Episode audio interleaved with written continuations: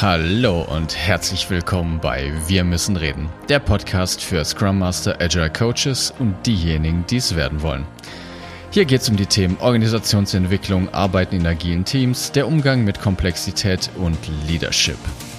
Es geht um deine Fragen aus deinem konkreten Alltag und wir geben dir Denkanstöße. Schön, dass du wieder eingeschaltet hast und los geht's.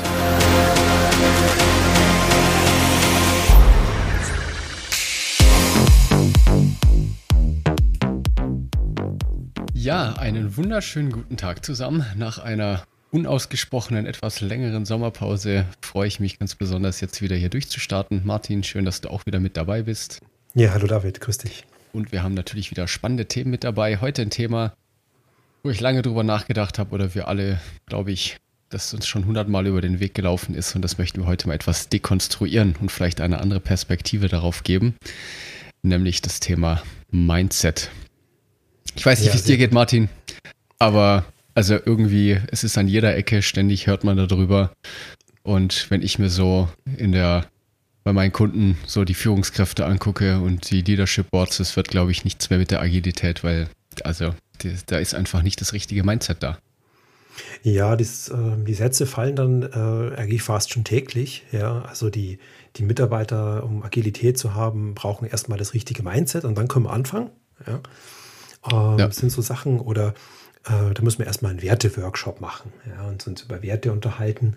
Also ähm, Mindset und, und Werte, ich tue das mal äquivalent sehen, dass es, dass es eines ist. Ne?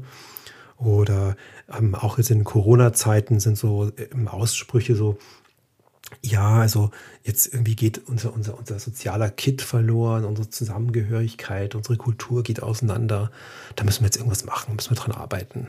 Ja. Auch da kam oft genau das Mindset-Thema, ne? Also gerade Führungskräfte, ja, ja. die jetzt dem Kontrollwahn unterliegen und die Leute wieder ins Büro holen wollen und dass die Leute zu Hause nicht arbeiten würden, ne? Und das sind alles so typische Sachen, dass man da nicht das richtige Mindset für hat.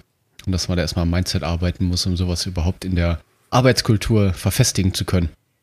Ja, genau, genau. Ja, also ich, ich, ich frage mich dann mal, wie man das denn früher gemacht hat, ja. Ähm, und ähm, ich, die, die, die eigentliche Frage ist, ähm, warum machen die denn das? Warum gehe ich als Führungskraft oder als Unternehmen her und komme auf die Idee, dass ich da am, am, am, am Gehirn rumschrauben muss? Ja? Also an der Einstellung von den Leuten. Ja? Also, das ist so mein, mein erster Gedanke dazu. Wie geht es dir dabei? Ja, ich beobachte es aber allerdings auch ganz oft andersherum, ne? dass gerade die Mitarbeiter mhm. sich über die Führungskräfte aufregen. Das ist auch schon so ein Anzeichen, dass da einfach eine, eine sehr hohe Abstand ist oder kein direkter Kontakt mehr zwischen der Führungsebene und dem, was dann wirklich an Wertschöpfung betrieben wird in einem Unternehmen. Weil dann heißt es immer, ja, wir können irgendwas nicht machen, weil unsere Führungskräfte nicht das richtige Mindset hätten. Aber es geht ja. in beide Richtungen, ja. Und das finde ich, das ist eine, ist, eine, ist eine gefährliche Aussage, finde ich. Ja. ja. Also aus, aus Sicht des Unternehmers oder der Führungskraft, sage ich mal, unterstelle ich jetzt mal, dass die ähm, da eine, eine, eine, eine, eine Wette hinter vermuten sozusagen. Ne? Also habe ich die gute Kultur, habe ich die coolen Werte, habe ich das richtige Mindset, dann wird gelingt auch. Und gelingt auch meint natürlich damit, äh, ich bin wirtschaftlich erfolgreich. Ne? Also ich kann Probleme des Marktes lösen und äh, ich, mein Unternehmen floriert. Ja. Und da bin ich jetzt der Meinung, dass das so einfach schlichtweg ein Beobachtungsfehler ist. Ja? Also das gleichzeitige Auftreten von wirtschaftlichem Erfolg und einer coolen, einem coolen Mindset von den Leuten ist natürlich gleichzeitig beobachtbar, aber das ist nicht der Grund. Ja. ja. Also ähm, das heißt, ich sehe das eher anders. Das heißt, wenn ich wirtschaftlich erfolgreich bin, dann stellt sich ein cooles Mindset ein. Ja. Ähm, und für mich ein, ein Beweis dieser, dieser, dieser Idee ist, man kann es an Startups sehen. Ja. Startups das ist ja quasi, wird ja das Musterbeispiel für cooles Mindset, Arbeitskultur und Zusammenhalt gesehen. Ähm, und äh, nicht jedes Startup ist erfolgreich wirtschaftlich. Also wenn das so wäre, dann müsste ja jedes Startup mit einer coolen Kultur immer wirtschaftlich erfolgreich sein auf dem Markt. Und das ist es anscheinend nicht. Ja, wir wissen, ja. dass jedes Zehnte äh, äh, setzt sich nur irgendwie durch. Ja. Also das ist für mich, mich der Beweis, dass da irgendwas nicht stimmt an dieser Kausalkette. Sprich, coole Kultur ist gleich Wirtschaftlichkeit und auf wirtschaftlicher Erfolg. Ja, absolut. Ja. Und der zweite Punkt, der mir dann oft sehr bitter aufstößt, dass ich mich auch mal frage, was soll denn dieses Mindset überhaupt sein? Also man redet darüber, aber ich habe mhm. überhaupt gar kein klares Bild oder überhaupt eine Vorstellung davon, was denn dieses Mindset sein soll. Einstellungen, ja. Werte, Überzeugungen, ähm, was soll ja, das sein und wie überheblich? Ne? Ja, ja, das wird in den Topf oft reingeworfen, ja. Also äh, Mindset meint im Prinzip eine, eine, Haltung zu einem Thema, ja. Also wie stehst du zu dem, ja? Und, und da kommen wir ganz schnell in diese Werte, ja. Ähm, und dann ist jetzt die Frage, ähm, kann ich die überhaupt ändern?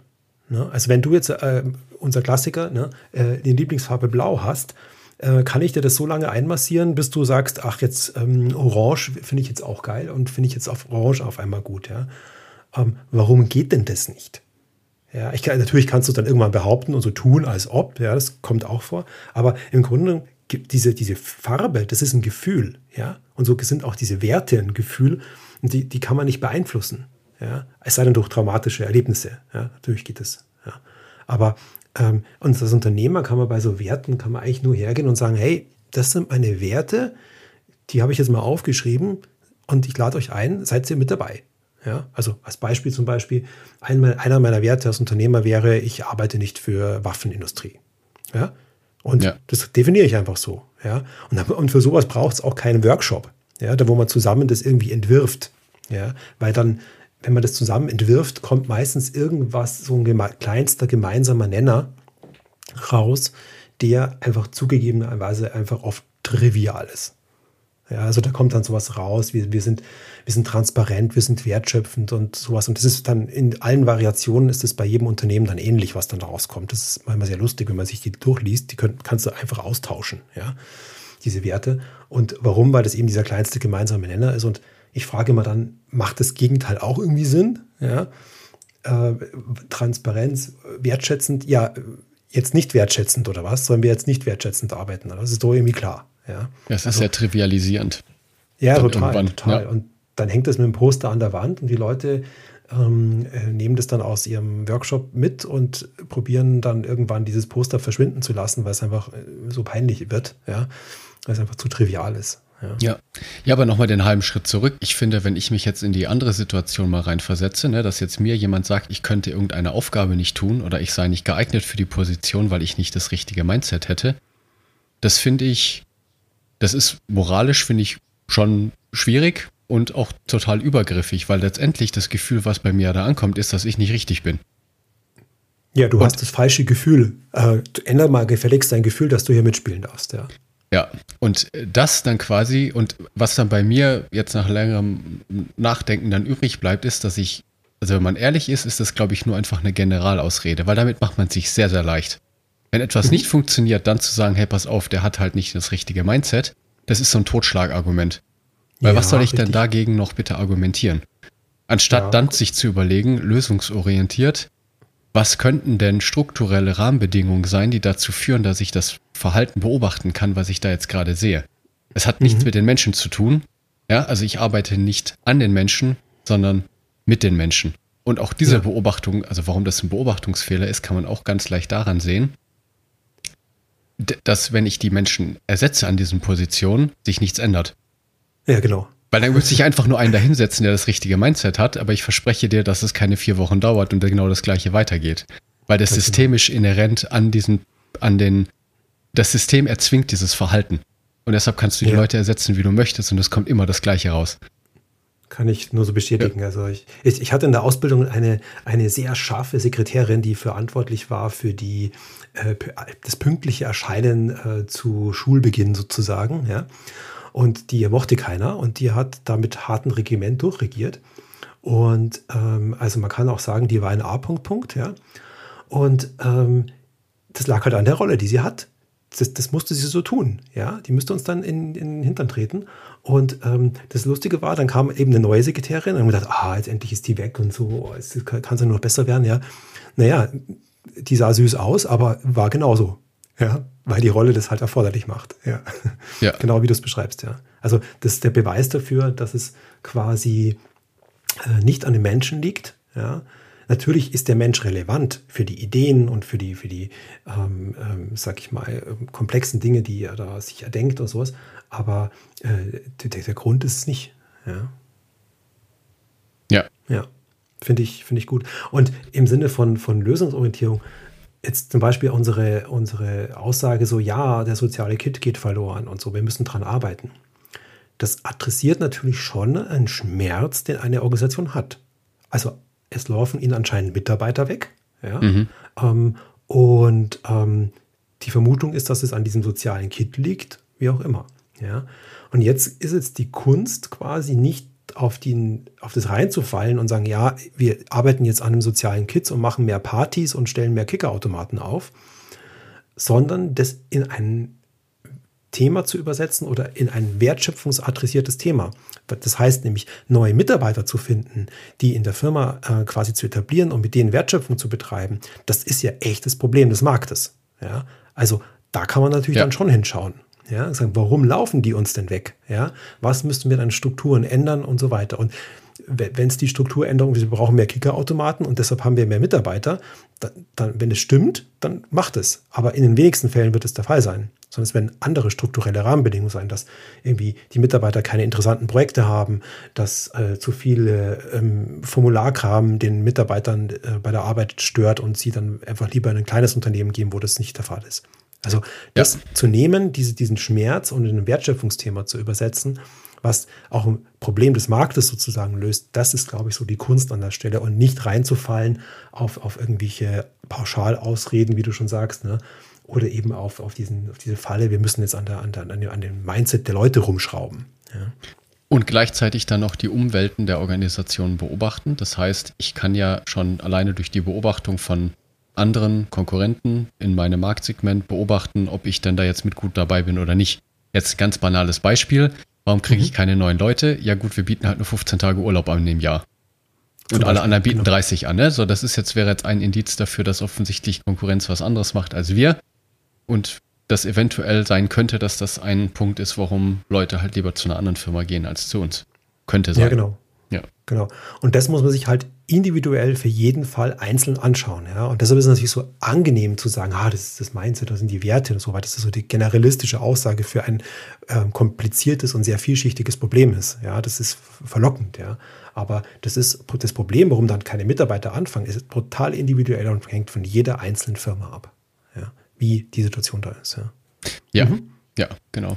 Dann, also noch ein, noch ein anderer Punkt, der, den ich dabei auch immer ganz lustig finde, ist, wenn man sich dann da mal noch ein tiefer mit beschäftigt, gerade zum Thema Mindset, mhm. dann ist ja auch die Frage, wo dieser Begriff denn herkommt. Ne? Und also warum mhm. denn gerade Mindset? Wir haben ja gesprochen ne, über Überzeugungen, Einstellungen und so.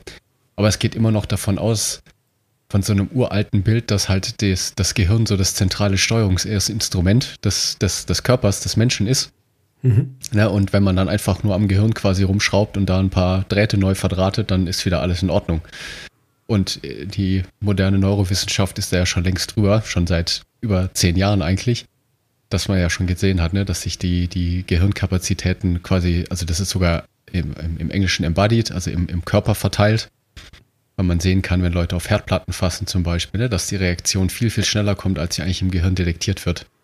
Ja. Weil dann halt schon Sachen in die Peripherie mit ausgelagert wird, weil da Entscheidungen getroffen werden und so weiter und so fort. Also allein diese Vorstellung, ne, dass man einfach so einen zentralen Steuerungsapparat da oben im Kopf hat, der alles regelt und dann müsste man einfach nur ein bisschen was dran rundschrauben und dann ist alles wieder in Ordnung.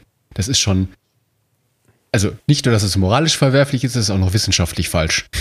Ja, naja, wir wissen es ja selber, ne? wir reden ja auch vom Bauchgefühl. Ja, also selbst im, im, im Sprach, allgemeinen Sprachgebrauch ist es drin. Das ist also eine ganze körperliche Wahrnehmung sozusagen ähm, von so einem Gefühl, was ich habe oder von einem Wert.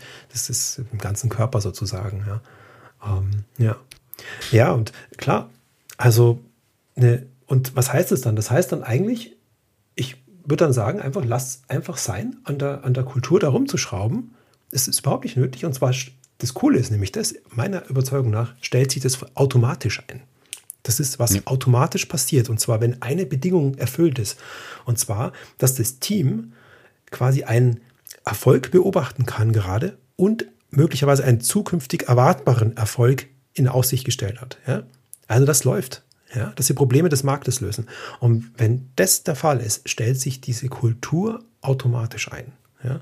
Also äh, erfolgreiche Wertschöpfung macht Kultur und nicht Wünsche und Poster. Ja? Zitat äh, Benno Löffler in seinem sehr lesenswerten Buch äh, Saugute Zusammenarbeit, was ich euch in den Shownotes verlinke. Ähm, der sagt das auch so. Ja? Das ist auch seine Beobachtung. Ja, genau. Also die Kultur stellt sich von alleine ein. Es ist wieder Schatten. Das hatten wir, glaube ich, auch schon in ein paar Folgen. Ich kann halt einen genau. Schatten nur verändern, indem ich das Objekt, das den Schatten wirft, strukturell verändere, anders hinlege oder so weiter. Ne? Aber den Schatten selber kann ich nicht verändern. Und das wird das Mindset definitiv auch nicht tun. Ja. Was auch immer das sein soll. Ganz genau. Und für viele Firmen wird das jetzt eine große Entlastung sein, weil sie können sich ganze, ganze Abteilungen im Prinzip sparen, die da am Mindset rumdoktern. Ja? Also irgendwelche Projekte, die nur auf Mindset abzielen, die kann man quasi einstellen.